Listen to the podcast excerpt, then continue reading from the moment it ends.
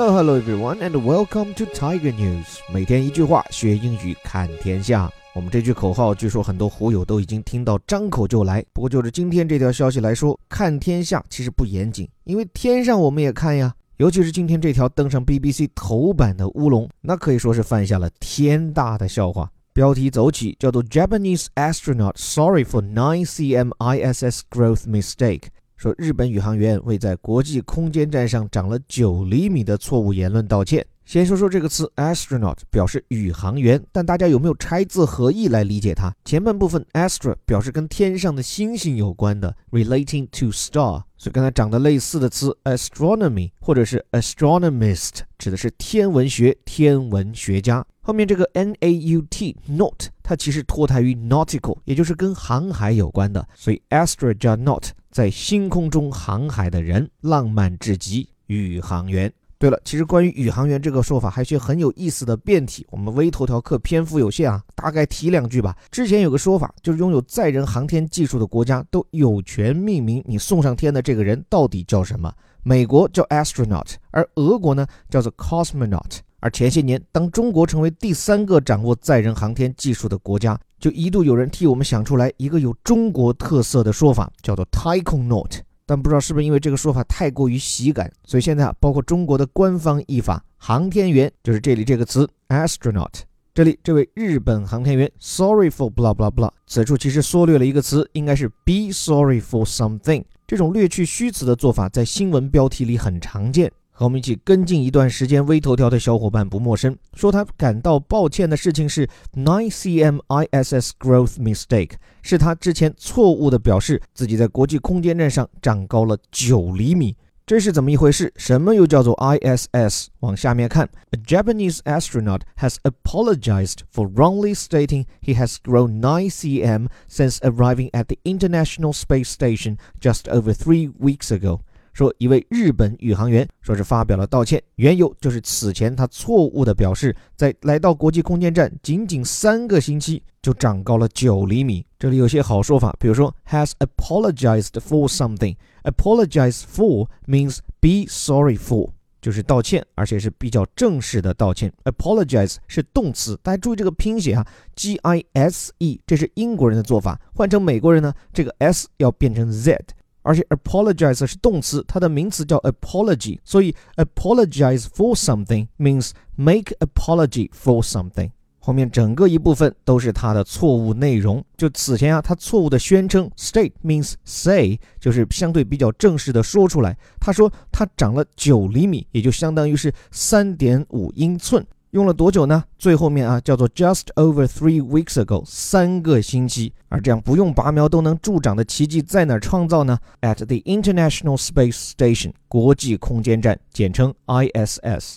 那这个谁都没有料到能火的国际头条，讲的是日本宇航员金井宣茂，十二月份的时候才去到国际空间站上班。一般去到国际空间站的宇航员会长个子，这不奇怪，因为没有了地心引力，人体脊柱间的缝隙会拉大。但关键问题在于，见过长高的，没见过长这么高的。三个星期长了将近十厘米，这简直让我觉得自己的青春期就是白过呀！但没想到，如此一来，在全世界关心身高的人不只是我。我看到推特上这个日文版的页面，本来关注人不多，但是这条号称九厘米的转发量就高达两万三千个。关键很多严肃媒体也在报，而且关键有意思的是，他质疑不多，惊叹不少。大家很多把它当做一个可以实现的生理奇观，所以直到今天，当事人从四百公里外的天上给我们传来更正帖，说之前的说法是个错误，是量错了。那就这件事情，我觉得有两点值得注意。第一，就像我们这个比较标题党的封面所说的这样，似乎是他自己记错了数字，但真相其实是在太空当中跟宇航员量身高的方法真就这么简陋。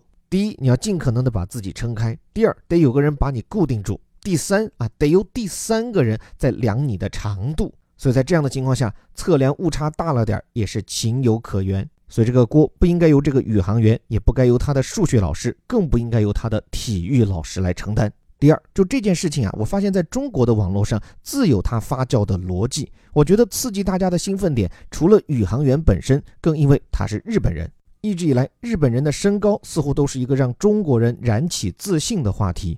任何情况下，当我们要对这个民族表达不屑，我们都习惯以小冠之。为此，我们的小编还专门找到资料来证实，日本人的平均身高无论男女，其实都已经超过中国。这当中，我也深切的检讨，本人就属于给祖国拖后腿的一员。不过，最近因为我在读书栏目当中谈到的一本书，专门谈到日本人在二战以后啊，身高从矮到高的一个变化原因，非常重要的一点就是牛奶。这个原本奶牛很少，也没有喝奶习惯的民族。从六十年代开始，把牛奶列入到了他的国民学校午餐计划，让日本的年轻人从那个时候开始每天都喝上牛奶。所以现在日本人平均一年的奶制品摄入量是九十五升，这是什么概念？这是中国人平均水平的三倍都不止啊！而且还要考虑到日本的牛奶摄入量几乎是全民覆盖。想想在中国很多的贫穷落后地区，很多孩子不能保证每天喝上牛奶。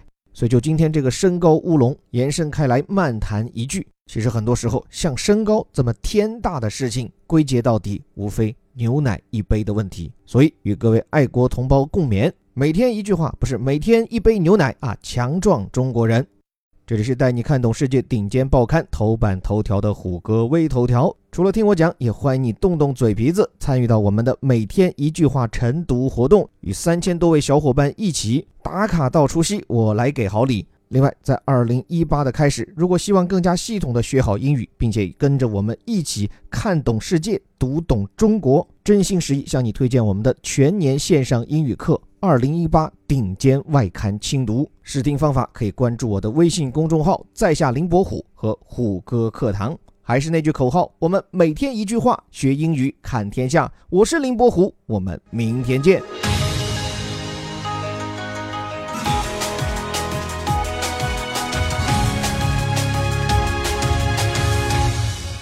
Japanese astronaut sorry for 9 cm ISS growth mistake.